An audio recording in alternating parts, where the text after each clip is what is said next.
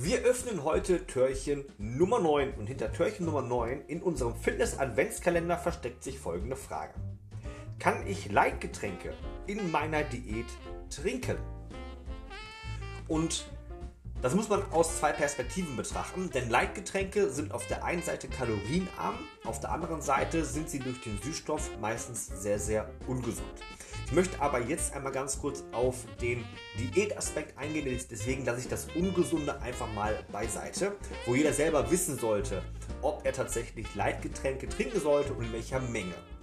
Vom Grundsatz her sieht es so aus, dass die meisten Leitgetränke wie zum Beispiel Cola Zero, ähm, Fanta Zero, Schwipschwap Light ähm, und so weiter mit Süßstoff zubereitet sind und Süßstoff im Körper nicht zu einem signifikanten Anstieg des Blutzuckerspiegels führt. Das kann man einfach auch daher schon ableiten, ähm, indem man sich die Diabetiker anschaut, die ein Leitgetränk bestellen. Diabetiker, die dann an Typ 1 oder Typ 2 Diabetes leiden, müssen nach einem Leitgetränk nicht reagieren.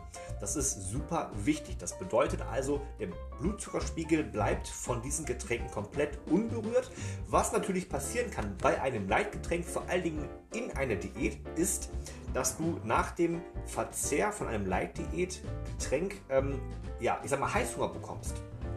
Dieser Heißhunger kommt aber nicht aufgrund vom Insulinspiegel oder von einem Blutzucker. Dieser Heißhunger kommt ganz einfach, weil dein Kopf natürlich schon gewisse Verschaltungen hat. Sprich, in deinem Gehirn, die Nervenbahnen sind so verschaltet, dass wenn du Zucker essen solltest, dein Körper dich dazu zwingt, noch mehr Zucker zu essen.